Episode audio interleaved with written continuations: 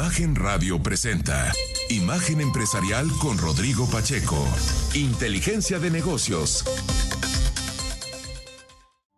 ¿Qué tal? Soy Juan Carlos de la C y a nombre de Rodrigo Pacheco, titular de este espacio, me da mucho gusto darle la bienvenida a Imagen Empresarial en este miércoles 2 de agosto. Le invito a que nos acompañe e inicie su día con la mejor información sobre el cambiante mundo de los negocios, la economía y las finanzas. Comparta conmigo sus opiniones a través de las redes sociales. Sígame en Twitter en arroba soy de la C, a Rodrigo usted lo encuentra en arroba Rodpack. También en Instagram lo encuentra como arroba soy y en Facebook por la página www.facebook.com diagonal Rodpack 905. También yo lo invito a que usted siga a Grupo Imagen en sus redes sociales. En Grupo Imagen lo usted lo encuentra como arroba imagen-mx y también al periódico Excelsior en arroba Excelsior. Ahí usted va a encontrar las, la información más importante para su día. 24 horas del día, 7 días a la semana va a tener toda la información. En Imagen usted va a poder encontrar una réplica de todo el contenido que vamos generando en la estación para usted.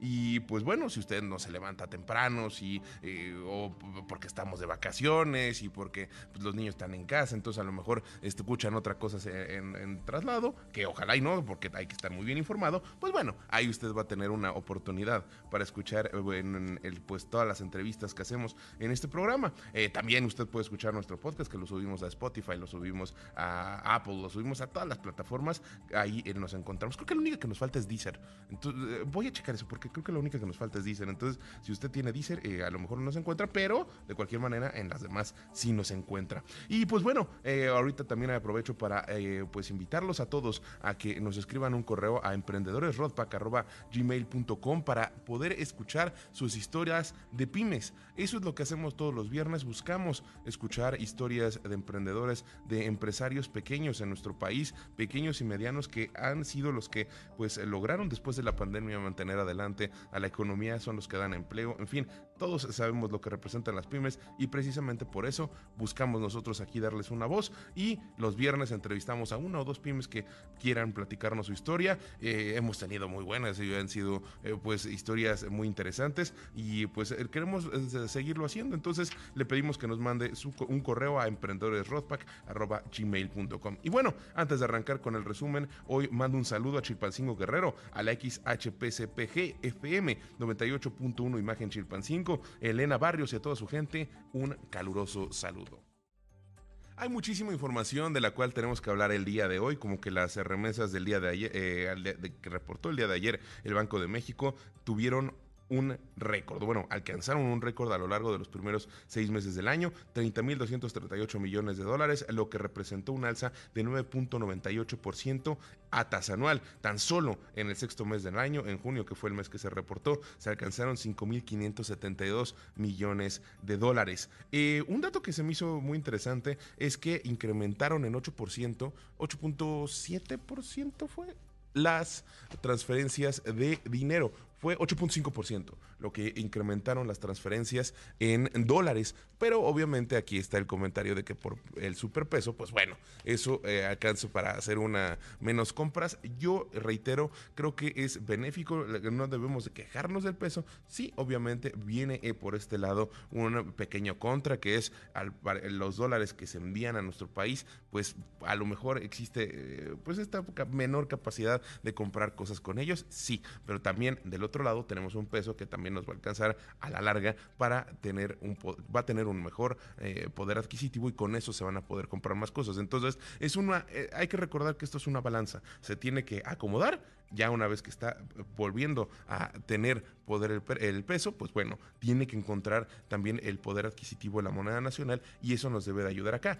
Va a influir mucho que baje la inflación, va a influir mucho todas las políticas que se están imponiendo dentro del gobierno de nuestro país. Fue, eh, ya lo hemos comentado aquí, estos paquetes que hubo de ayuda para que la canasta básica no, eh, pues haya productos que se vendan a cierto precio y que no aumenten a pesar de que había la inflación, también las cuestiones de los apoyos a la gasolina, en fin, todo ese tipo de cosas que ha habido en conjunto para buscar que haya una mejora dentro de la inflación y de los precios de los productos nacionales, eso es algo benéfico y está ayudando o va a ayudar a que a la larga se equilibre la balanza. Pero bueno, aparte de eso, también el día de ayer el Banco de México dio a conocer su encuesta a especialistas. En esta ocasión participaron 36 analistas de entidades financieras en nuestro país. Ahí la mediana que ellos dan o la mediana de las opiniones que ellos compartieron pone que va a haber un crecimiento de 2.5% a lo largo de todo el 2023. Esto es una mejora considerable frente al 2.3% que anticipaban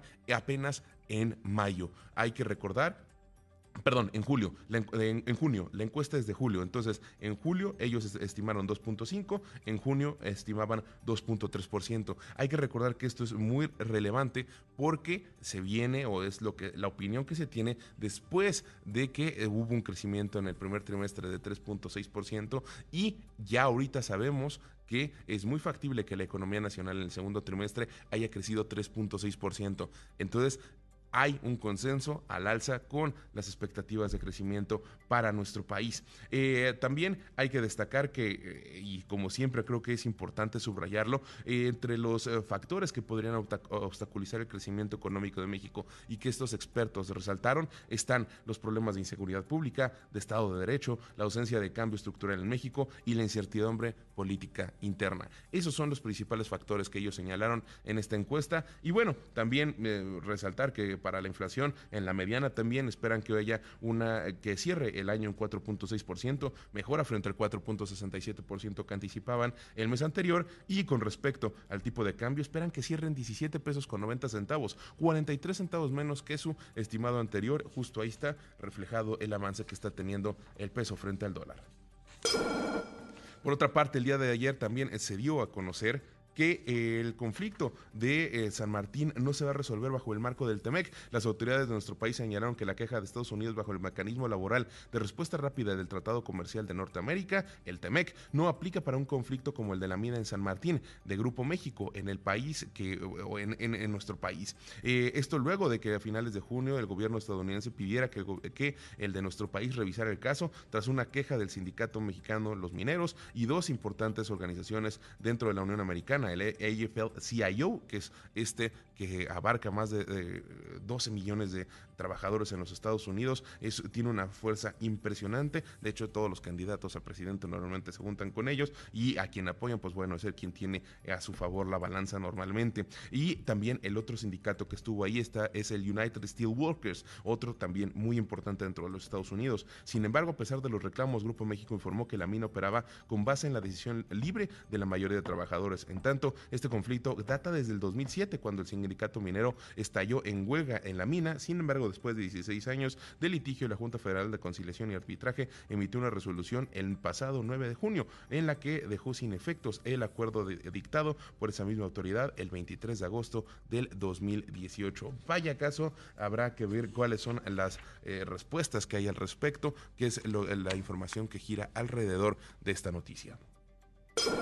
Rápidamente el día de ayer al presidente de los Estados Unidos lo acusaron de cuatro cargos más, entre ellos el de tratar de obstruir y de interferir en las elecciones de la Unión Americana. Y eh, creo que eh, son es, es, la tercera ocasión, si no mal recuerdo, en la cual al presidente de los Estados Unidos se le acusan de cargos por parte de los fiscales en la Unión Americana. Estamos entrando a una parte importante del proceso electoral dentro de los Estados Unidos y ahí hay que resaltar lo que está sucediendo con estas opiniones.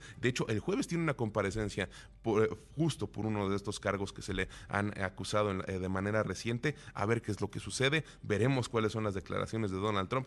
Obviamente ya ha salido en sus redes sociales y ha señalado que todo lo que se está haciendo es algo en su contra, es para meterle el pie en su campaña. Y sí, hay que resaltar que él sigue siendo el candidato más fuerte para, o más bien la persona más fuerte o la personalidad más fuerte para convertirse en el candidato a la presidencia del Partido Republicano en los Estados Unidos.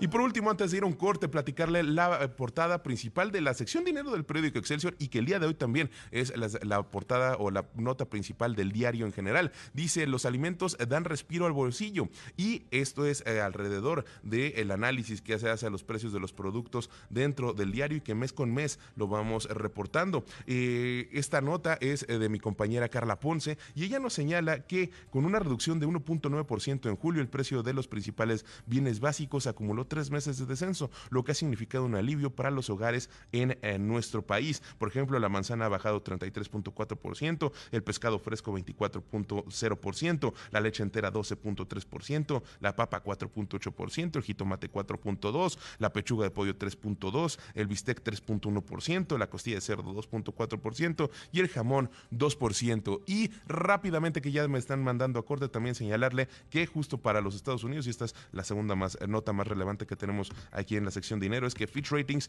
baja la calificación de Estados Unidos debido a que los eh, siguientes tres años de espera un deterioro fiscal para la Unión Americana, la bajaron de AAA a AA más. Esto ya lo estaremos platicando más adelante en el programa. Son las 6 con 12, regresamos con más en esto que es Imagen Empresarial. No se despegue, es el primer corte. El martes el tipo de cambio perdió terreno frente al dólar por segunda jornada consecutiva. En las ventanillas de los bancos, el dólar se vendió en 18.16 pesos, 12 centavos más que el lunes. Por su parte, el dólar interbancario cotizó en 16.86 pesos, un retroceso de 0.71% para la moneda nacional. 6.16 de la mañana regresamos con más aquí en Imagen Empresarial y estaba perdiendo mis hojas. Pero bueno, eh, estoy muy contento porque esta mañana nos acompaña vía telefónica José Medina Mora, presidente de la Coparmex. ¿Cómo estás, José? Muy buenos días. Gracias por despertarte con nosotros. Sí, muy buenos días, Juan Carlos. Qué gusto saludarte.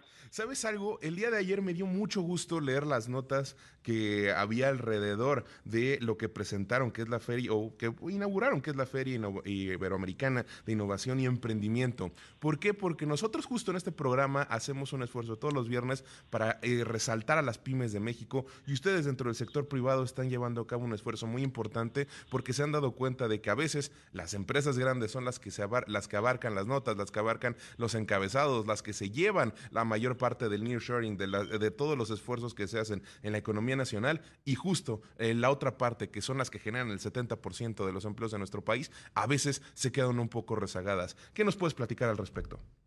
Sí, eh, Juan Carlos, muchas gracias.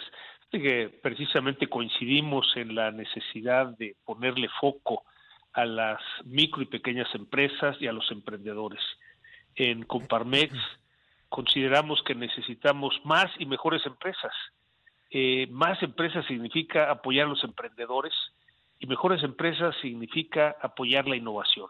Y es por eso que organizamos por primera ocasión la Feria Iberoamericana de Innovación y Emprendimiento. Este será un evento anual. Eh, por primera ocasión se llevará a cabo del 12 al 14 de septiembre en Expo Santa Fe.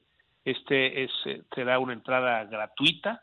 Esperamos alrededor de 10 mil personas y habrá precisamente estos apoyos para los emprendedores que de alguna manera al desaparecer el INADEM eh, se quedaron sin ese tipo de apoyos, de tal manera que tanto emprendedores como micro y pequeñas empresas eh, pueden acercarse para tener eh, conferencias, talleres, sala de exposición, reuniones de negocio para poder conectar en las cadenas de proveeduría de las medianas y grandes empresas, eh, precisamente a las micro y pequeñas empresas.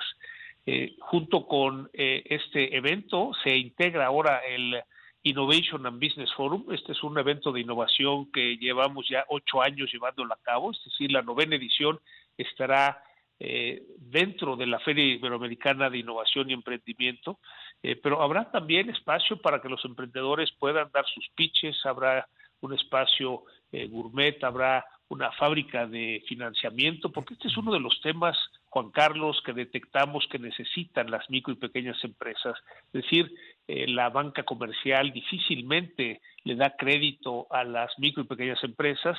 Entonces hemos hecho eh, convenios con la, la banca comercial para programas especiales de financiamiento de emprendedores y a micro y pequeñas empresas y eso estará en esta en esta sección de la fábrica de eh, financiamiento, habrá espacio para eh, los juegos, los gamers, habrá espacio de la Expo Gourmet, donde también habrá emprendedores eh, conferencias sobre distintos temas de las oportunidades de la relocalización o nearshoring, sobre el desarrollo empresarial y digamos, también este espacio de exposición para que se puedan ver las distintas alternativas, es decir, herramientas para la micro, pequeña empresa, para los emprendedores, todo dentro de un mismo lugar en Expo Santa Fe del 12 al 14 de septiembre. ¿Sabes algo? Creo que es muy importante resaltar que debe de haber un conjunto de eh, entendimiento en todo el sector privado, sobre todo en las grandes empresas. Eh, y eso es, creo, que ese, ese, entendimiento se puede lograr teniendo esta clase de puentes como lo que, estás, lo que están haciendo ustedes desde la Coparmex. ¿Y a qué me refiero? Debe haber un entendimiento de cómo es que operan las pymes, cómo operan las microempresas. A veces, justo como bien mencionas, las líneas de crédito para ellos son escasas y en muchas ocasiones hemos escuchado cómo nos cuentan aquí que uno de los principales problemas que tienen son de liquidez. Y a veces las empresas grandes cuando contratan los servicios de las pequeñas, pues les quieren dar pagos a 90 días. Eh, justo eso se ha eh, tratado de mejorar en cuestiones legales para que sean solamente 30. Pero al final del día, cuando tenemos esta visión completa, pues falta un mayor entendimiento de cómo es que se pueden apoyar entre todo el sector privado de las grandes a las pequeñas empresas. Porque reitero, son las que dan el 70% de la en el país. Sí, de alguna manera detectamos precisamente esas dos eh, como los grandes retos que tenemos para impulsar a las micro y pequeñas empresas. Uno es el financiamiento y otro es cómo ligarlas a las cadenas de proveeduría de las medianas y grandes empresas. Y eso es precisamente lo que tratamos de resolver eh, dentro de esta Feria Iberoamericana de Innovación y Emprendimiento. Les decimos a los emprendedores, ahora que no hay INADEM, que se acerquen a Coparmex, nosotros los acompañamos. Eh, hemos generado algunos programas de financiamiento para la micro y pequeña empresa eh, con, por ejemplo, BBVA, con mucho éxito, en donde ya están fluyendo estos créditos, en donde hay programas especiales para acercarnos a estas micro y pequeñas empresas. Consideramos, Juan Carlos, que eh, para la realidad del país necesitamos impulsar a la micro y pequeña empresa, eh, porque las medianas y grandes, como bien lo dices, están creciendo, están innovando, eh, las exportaciones les ayudan en ese crecimiento, pero no podemos dejar de ver a las micro y pequeñas empresas que, como bien señalas, está la mayor parte del empleo de nuestro país y que si queremos que haya un desarrollo del país necesitamos conectarlas a ese gran desarrollo que tienen las medianas y grandes empresas. Y sabes que también he detectado aquí luego de platicar con muchos emprendedores que a veces falta el tercer tramo de, el de préstamos y del tercer tramo de líneas de crédito para que una empresa pueda crecer. ¿A qué me refiero? Eh, a veces la inversión ángel o las inversiones iniciales ahí están. Después existen estos programas aceleradoras que los apoyan a crecer su idea, pero después el tercer tramo para ya establecerse como una empresa que está operando y que puede estar eh, o encontrar un nicho concreto para, para establecerse, es ahí donde existe esta falla. Y entonces el hecho de que existan, reitero, esta, eh, tender estos puentes o crear estos puentes con empresas grandes, esto les puede ayudar desde adquirir experiencia, desde adquirir, eh, no quiero decirlo como mentores, porque al final del día pues son relaciones comerciales, pero mientras más experiencia tienes, eso se convierte en una mentoría de cómo es que puedes mejorar tus operaciones y al final este crédito para llegar a este tercer tramo y, ya empezar a ser una empresa que crece, que es completamente rentable, eso es lo que yo he, he detectado en todos estos años de platicar con emprendedores, José. Sí, digamos que habrá dentro de la feria estos fondos de inversión, inversionistas ángeles, para apoyar esos primeros tramos de, como bien señalas, de los proyectos de las, eh, de las startups de emprendimiento, eh, pero también eh, programas específicos de la banca comercial para apoyar este tercer tramo que es el que señalas. por otro lado, Juan Carlos, una parte importante es enfocarnos en la innovación. La ventaja competitiva surge a partir de la innovación y es por eso que durante ocho años hemos eh, impulsado este evento del Innovation and Business Forum con mucho éxito, que ahora se integra a la Feria Iberoamericana de Innovación y Emprendimiento y que traerá, digamos, distintos casos eh, de eh, innovación que han permitido no nada más innovación tecnológica, sino innovación en distintos campos que demuestran cómo el talento en México está igualmente distribuido y lo que necesitamos hacer es que haya igualdad de oportunidades para que ese talento pueda surgir y pueda desarrollarse. Ese es precisamente el compromiso que tenemos en Coparmex y por eso el enfoque en las MIPIMES, en los emprendedores, por eso el impulso a esta Feria Iberoamericana de Innovación y Emprendimiento. No, y estoy completamente de acuerdo también en, en, que se tiene que dar los apoyos para que porque muchas veces nos enteramos de historias y no digo que esté mal que haya mexicanos eh, muy inteligentes y que tienen eh, toda, eh, toda una experiencia o que empiezan a crear ciertas cosas que se tienen que ir al exterior para poder desarrollarse allá. Aquí en México creo que ya se están empezando a crear los, los, las áreas de oportunidad y justo con las creaciones de los unicornios recientemente que hemos visto, pues al final se están abriendo oportunidades, pero siempre hay espacio para que ah, lleguen más oportunidades, para que lleguen más lugares donde puedan crecer estas empresas y estas ideas que son eh, pues impresionantes en muchos casos de mexicanos que tienen todas las capacidades para hacerlo. Eh, eh, a mí me durante muchos años también he escuchado cómo empresas del extranjero vienen a alabar o a, enaltecer más bien la calidad de ingenieros que tenemos, por ejemplo, ¿no? Entonces, creo que reitero, esta feria es importante, qué bueno que desde la Coparmex lo están haciendo y pues esperemos que en septiembre sea un evento muy exitoso, estimado José. Sí, pues esperemos sí que eh, todos tus eh, eh, radioescuchas eh, puedan acompañarnos.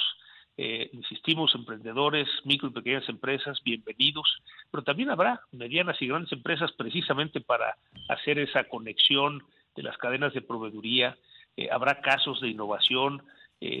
nada menos el año pasado Juan Carlos, este, tuvimos casos extraordinarios y ahora tendremos otros más. Entonces, pues gracias por darle difusión a esta feria y los esperamos Aquí, 12 al 14 de septiembre. Claro, y también platicaremos después para ver cuáles fueron los resultados. José Medina, presidente de la Coparmex, gracias por haber estado con nosotros.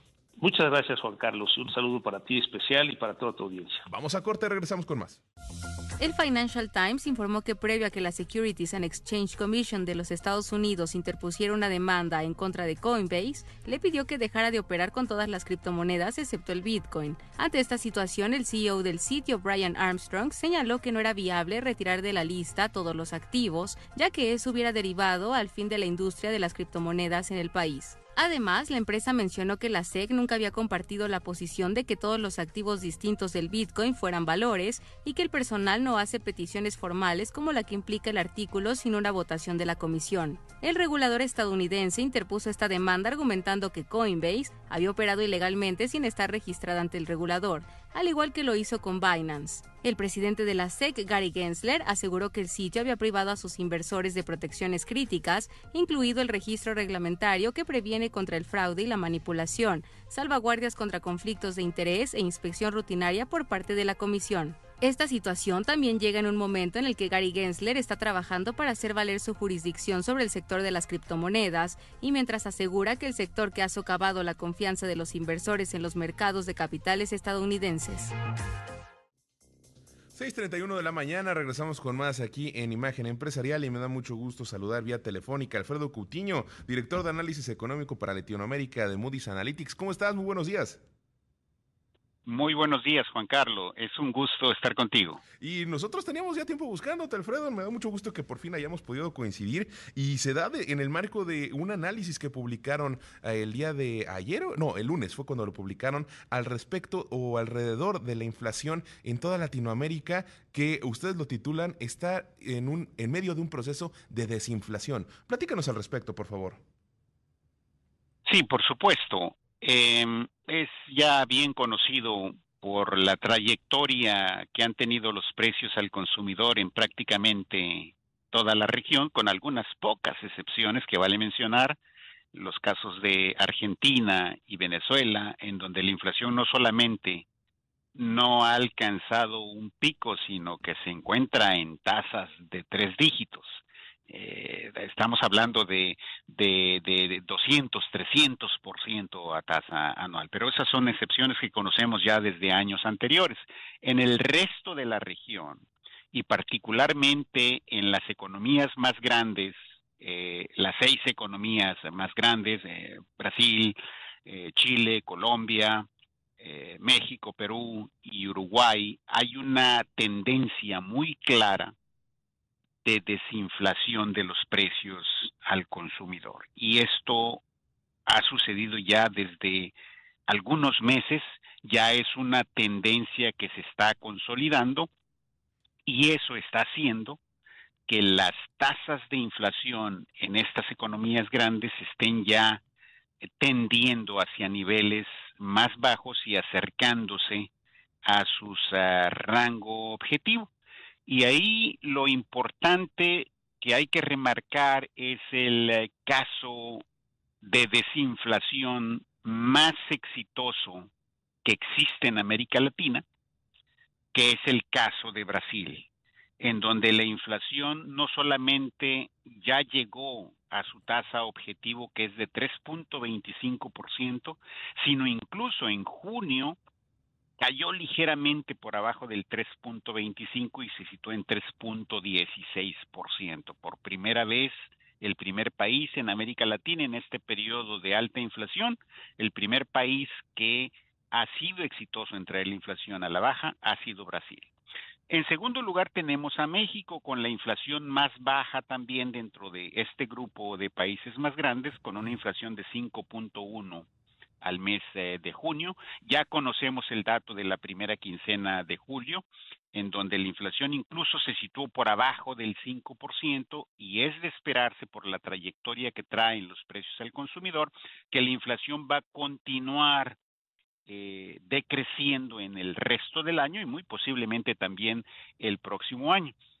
Ah, y después tenemos otros países en donde la inflación está todavía por encima eh, de sus objetivos, el caso de Uruguay, por ejemplo, el caso de Perú, y luego tenemos dentro de estos países, en el último lugar a Colombia con una inflación que está todavía en doble dígito, 12.1% al mes eh, de junio, pero ya la inflación está cediendo también en el caso de Colombia, de tal manera que a este proceso de convergencia inflacionaria, de descenso de la inflación, es a lo que le llamamos el proceso de desinflación latinoamericano.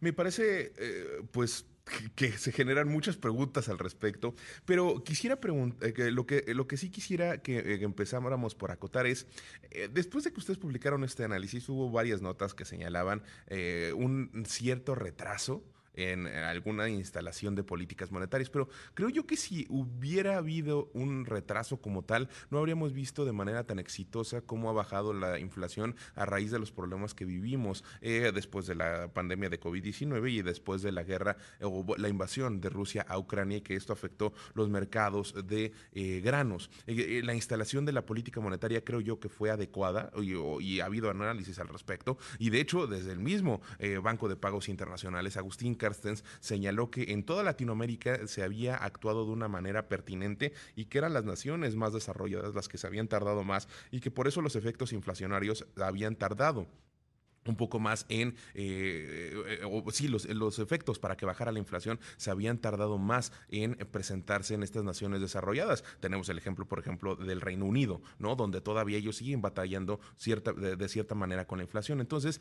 ¿qué es lo que ustedes analizan al respecto de cómo fue eh, imponiéndose esta política monetaria que el día de hoy ha llevado a que haya mejores o tasas más bajas de inflación? Yo creo, Juan Carlos, que mm, definitivamente la respuesta monetaria en América Latina fue la correcta, es decir, apretar las condiciones monetarias eh, cuando la inflación eh, estaba ya rebasando los límites superiores de los objetivos establecidos por cada banco central. Yo creo que es innegable que hubo una respuesta adecuada de la política monetaria y en la dirección correcta también. Sin embargo, yo creo que la respuesta fue tímida desde el inicio y esa timidez monetaria se debió al hecho de que la mayoría de los bancos centrales en el mundo, no solamente en América Latina, y, y nuevamente vuelvo al caso de Brasil, el único país que se salió de ese marco eh, que establecieron los principales bancos centrales de que la inflación era un evento transitorio, y todo mundo lo repetía, incluso economistas y analistas, y no se diga los bancos centrales. La inflación es transitoria y en algún momento va a bajar. Incluso dentro del mismo Banco de México había quienes decían eh, que la inflación iba a ser transitoria y que, bueno, pues que no había que hacer mucho porque la inflación venía de choques de oferta y por choques de oferta lo que entendemos es que se producen disrupciones en las cadenas de producción y que bueno, ahí no hay mucho que hacer en términos de política monetaria, lo cual es cierto. Y también es cierto que el detonante importante de la inflación se debió a esas interrupciones de oferta, primero con la pandemia que ocasionó eh, no solamente cierres de plantas productivas, sino cierres de negocios y también, por supuesto, evitó que muchos de los eh, empleados pudieran accesar a sus fuentes de trabajo. Entonces ahí hubo un descenso de la oferta de bienes y servicios para consumo y para inversión en las economías. Un choque de oferta muy importante. Y después viene el conflicto militar entre Rusia y Ucrania, que también introdujo eh, interrupciones en el suministro de, combustibles, de petróleo crudo, de granos incluso, y bueno, eso generó también presiones adicionales en el precio eh, de los granos, de los productos eh, agrícolas, agropecuarios, pero entonces sí hubo choques de oferta que detonaron e impulsaron la inflación al inicio. Sin embargo, también sabemos que el incremento generalizado y persistente de los precios no es sostenible si no existe dinero para gastar. Y ese dinero para gastar que existió en exceso fue consecuencia de la política monetaria anterior que se implementó a raíz de la pandemia cuando los bancos centrales efectivamente y correctamente utilizaron el instrumento monetario para ayudarle a la economía a mitigar los efectos, el impacto de la pandemia. E, eso está correcto. El problema fue que los bancos centrales se engolosinaron con esa inyección de dinero, continuaron bombeando dinero a las economías, y cuando la inflación empezó a resurgir porque había liquidez monetaria, las personas tenían dinero, incluso los que no iban a trabajar recibían transferencias monetarias del gobierno. Las empresas continuaban pagando sus salarios, posiblemente no al 100%, pero continuaban manteniendo sus fuentes de trabajo a pesar de que estaban en sus casas. Entonces existía poder de compra y ese poder de compra te quería pedir que si nos esperas un segundo, porque, o bueno, más bien son un par de minutos, porque tenemos que salir a corte para que seguimos con esta charla de la inflación. Regresamos con más, vamos a un corte. Aquí estamos en Imagen Empresarial. De acuerdo con Stefan Winkelmann, CEO de Lamborghini, el fabricante italiano de automóviles superdeportivos tiene previsto vender alrededor de 10.000 coches este año, lo que supondría un nuevo récord histórico para la compañía. El empresario alemán indicó que esa cifra se alcanzará debido a que durante el primer semestre del año lograron vender 5.341 coches, un incremento de 4.9% en comparación con el mismo periodo del año pasado. Estados Unidos fue su mayor mercado con 1.625 entregas, seguido de Reino Unido con 514 vehículos entregados, Alemania con 511, China, Hong Kong y Macao con 450, Japón con 280 e Italia con 270. En tanto, la automotriz italiana mencionó que este logro también se deriva principalmente a las familias Urus y Huracán, que se agotaron hasta el final de la producción. Además de que lograron llevar a cabo el lanzamiento del Revuelto, el primer híbrido enchufable en la historia de la marca, y la presentación del SC63, el coche de carreras más avanzado jamás diseñado por Lamborghini, que sigue la estrategia de la dirección Ecor Tauri de la compañía para electrificar la gama. 6.45 de la mañana regresamos con más aquí en Imagen Empresarial. Está con nosotros vía telefónica y le agradezco por haberse mantenido durante el corte. Alfredo Coutinho, director de análisis económico para Latinoamérica de Moody's Analytics. Gracias por mantenerte con nosotros, estimado. Al contrario, es un placer estar contigo, Juan Carlos. Y estábamos en medio de una charla muy importante y que estaba por, es por demás fascinante porque eh, la, política monetaria y su implementación es, a veces puede ser muy bizarra.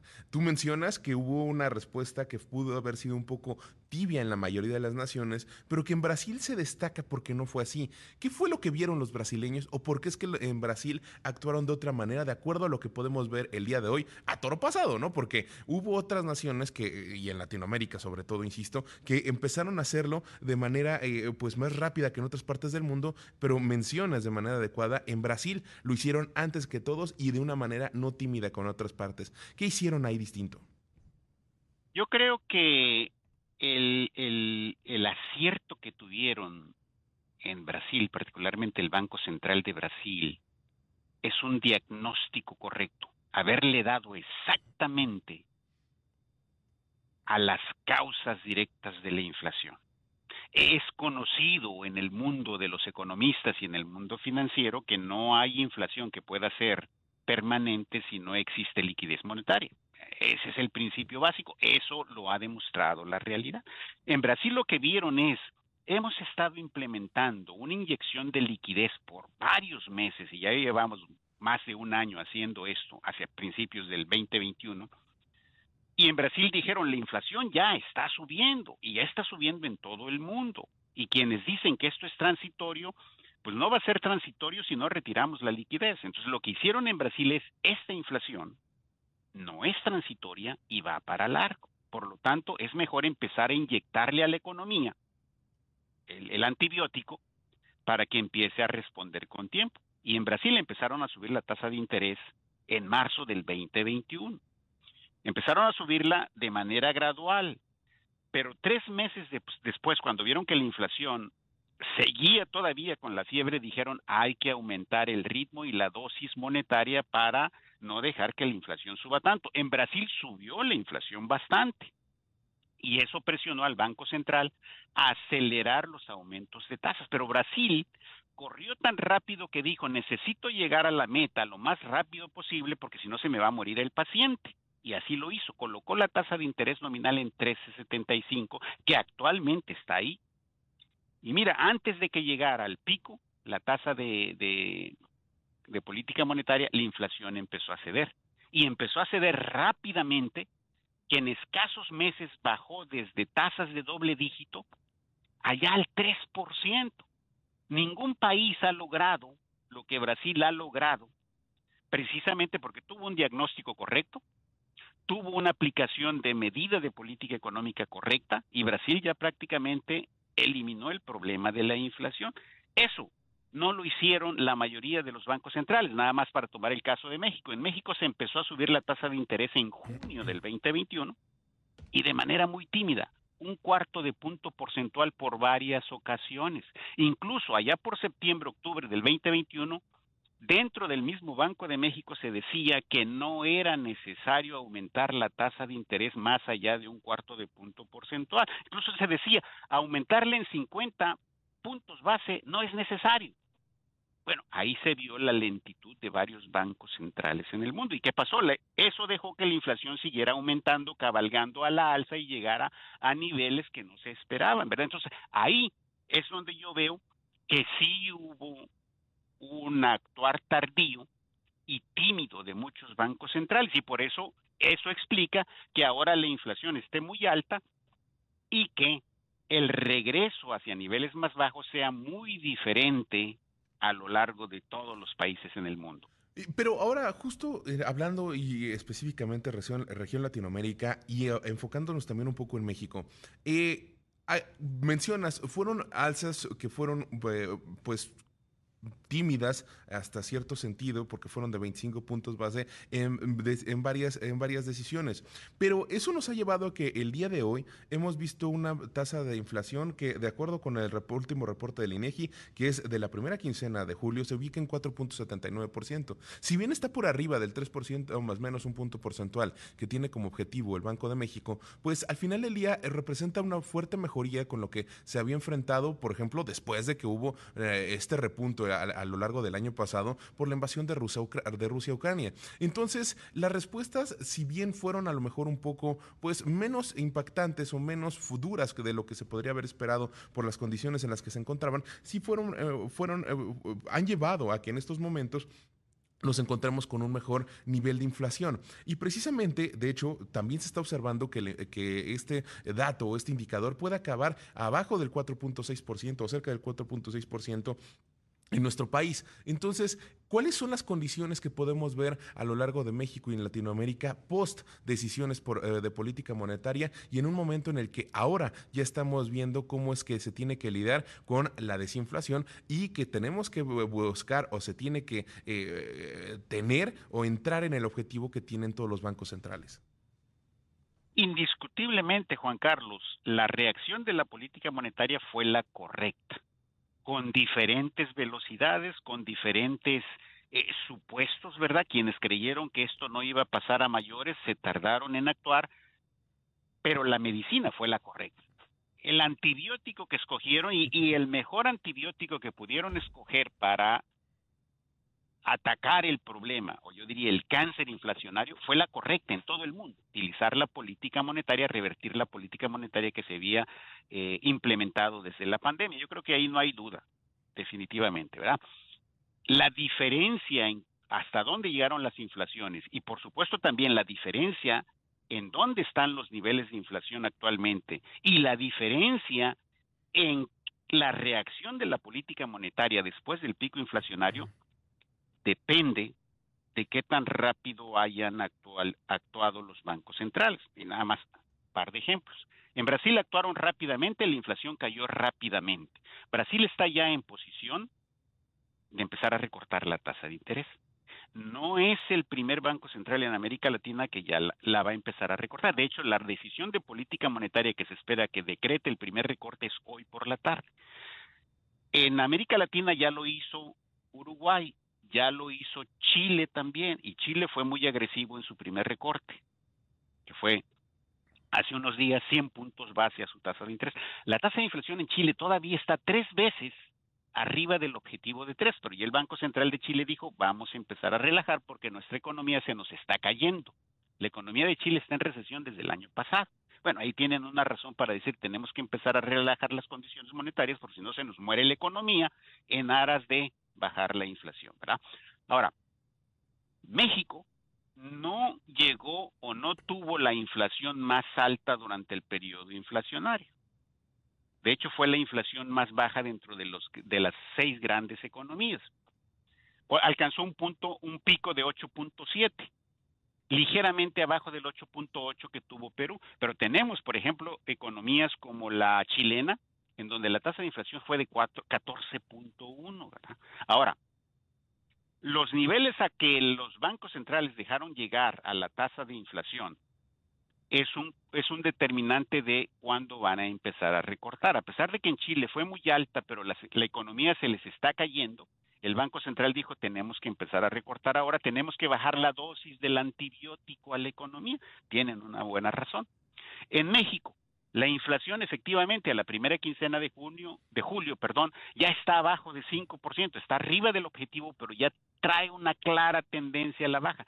Sin embargo, la inflación que cuenta para las decisiones de política monetaria, que es la subyacente, como le, le llamamos en México, está todavía cerca del 7%, más del doble del objetivo de 3. Pero ya se espera que con la tendencia que trae la inflación a la baja, el Banco de México empieza a recortar la tasa de interés. De hecho, yo creo que no va a tardar mucho. Yo creo que para noviembre, diciembre, el Banco de México va a implementar el primer recorte. Posiblemente antes, si la suerte nos beneficia y la inflación se cae en los próximos meses, ¿verdad? Entonces, la respuesta de política monetaria que hay que esperar en el resto del año depende de qué tan rápido vaya a bajar la inflación y en algunas excepciones, como el caso de Chile, que la inflación no está bajando rápidamente, pero sí tienen un problema de crecimiento económico, se pueden tomar decisiones de empezar a relajar el ciclo monetario. Eso es lo que eso es lo que podemos esperar de la política monetaria.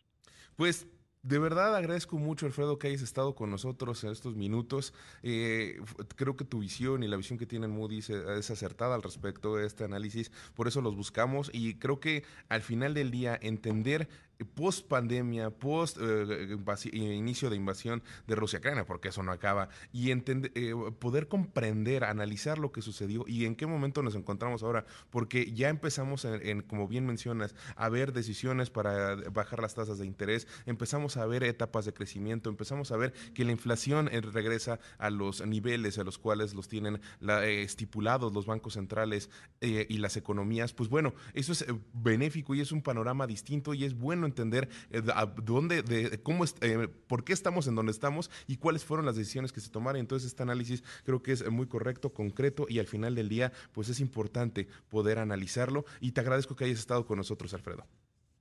Pues me da mucho gusto poder comentar este tipo de, eh, de, tener este tipo de pláticas con ustedes y por supuesto compartirlo con tu público también. Más adelante te seguiremos buscando siempre que Moody se publique algo para estar platicando al respecto y pues bueno, eh, gracias por haber estado con nosotros. Gracias a ustedes. Siendo ya casi las 6:57 de la mañana, eh, nos tenemos que despedir. Agradecemos como siempre que hayan estado con nosotros a lo largo de esta emisión de Imagen Empresarial. Eh, mucha información al respecto de la inflación. Ah, platicamos, ah, eh, insisto, algo entendido con Alfredo. Creo que, como lo decía hace un momento, es importante entender cómo está, por qué estamos en donde estamos y para poder saber hacia dónde vamos. Y estas cuestiones de política monetaria siempre son escabrosas y él lo dijo bien, ¿no? Ah, puede ser que fueron las decisiones correctas, pero a lo mejor un tímidas. Veremos cuál es el análisis. Es muy fácil también analizarlo hacia el pasado. Pero bueno, nosotros hemos llegado al final de una emisión más de Imagen Empresarial. A nombre de Rodrigo Pacheco, titular de este espacio, le doy las gracias y lo invito a que se mantenga en la primera emisión de Imagen Informativa con Aurora Cepeda. Hasta la próxima.